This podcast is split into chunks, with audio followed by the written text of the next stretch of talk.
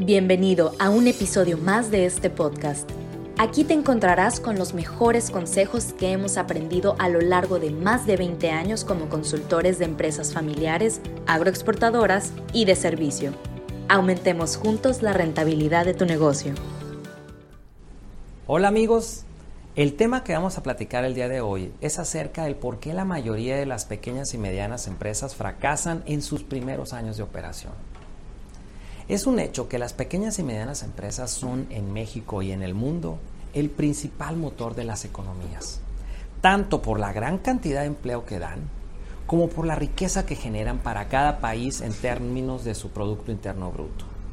Estas empresas emplean de 15 a 250 empleados y por lo general están dirigidas por sus mismos dueños lo que las hace ser muy ágiles en su toma de decisiones y muy agresivas en la manera como intentan competir en el mercado contra las grandes empresas que operan en todo el mundo.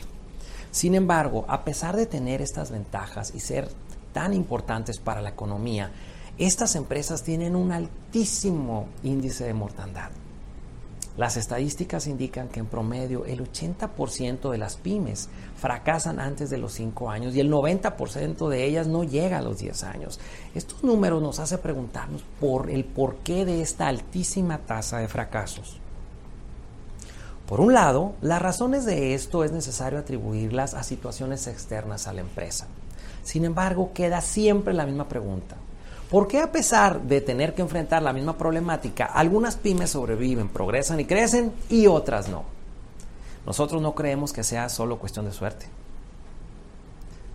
Por otro lado, también creemos otras causas de tipo interno que afectan grandemente a estas empresas y muchas veces estas tienen su origen en la falta de capacitación de sus gerentes o sus dueños, situación que provoca serios problemas en las siguientes áreas.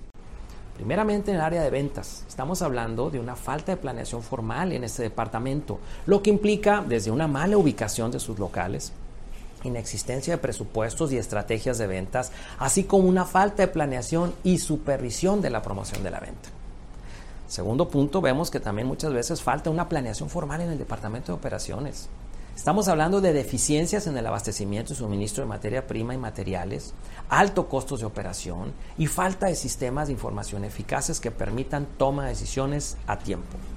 Como punto 3 está la falta de una planeación formal en el área de finanzas. Estamos hablando como el manejo inadecuado de los créditos y las cobranzas, desconocimiento del verdadero estado financiero de la empresa y fallas graves en los controles internos. El punto 4, también tenemos problemas en la administración. Y estamos hablando de la incapacidad del dueño para rodearse de personal competente. Estamos hablando de, hacer excesivas inversiones en activos fijos y así como incumplimiento de pago de impuestos y obligaciones con los trabajadores. Todos los factores de fracaso antes señalados conducen a una única conclusión es importantísimo que los dueños de las empresas nos capacitemos en los aspectos claves de la administración de nuestras empresas, ya que en el 97% de los casos el fracaso de ellas se debe, a fin de cuentas, a una mala planeación de administración por falta de los conocimientos adecuados y actualizados de su dueño. Y esto nos lleva a reflexionar acerca de la importancia de que nosotros como dueños o directivos seamos los primeros en estar dispuestos a capacitarnos, pero sobre todo a estar dispuestos a aceptar nuevas ideas y formas de administrar nuestros negocios en conjunto con todos nuestros empleados. Y de esa manera logramos hacer las cosas de una manera cada vez más eficiente, que a fin de cuentas mejora la operación de toda la empresa. Bien, este es mi comentario el día de hoy.